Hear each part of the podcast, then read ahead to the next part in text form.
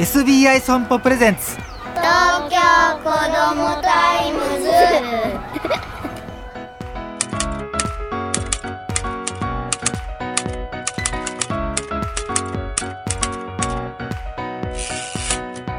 おはようさんさん東京子どもタイムズ編集長の杉浦太陽です。今週の話題はこちら。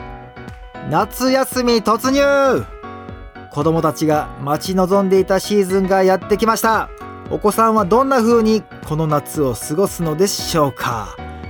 子供の夏休みはあっという間に過ぎ去ってしまうもの。親としてはできるだけ有意義な時間を過ごして成長してほしいですよね。そのために必要なのは計画性。今からならまだ間に合います。子供の夏休み予定表計画表を作ってはどうでしょうか？例えば手帳製造 OEM の伊藤手帳株式会社が自社の EC サイトで発売した商品が親子夏休み手帳2023またインターネット上にも無料の夏休み予定表計画表がいろいろあります。親子で一緒に探してこれを使ってみようかと決めると子供が途中で放り出さず最後までやり通すはず。予定表計画表が2023年の夏休みの質を高めることでしょう。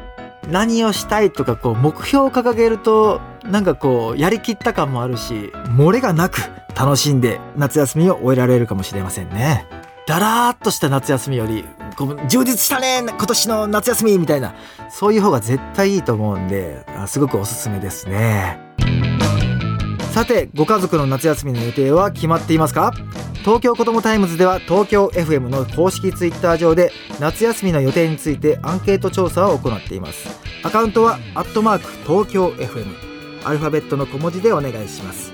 アンケート調査は今日まで。ぜひご参加ください。アンケートの結果は来週放送します。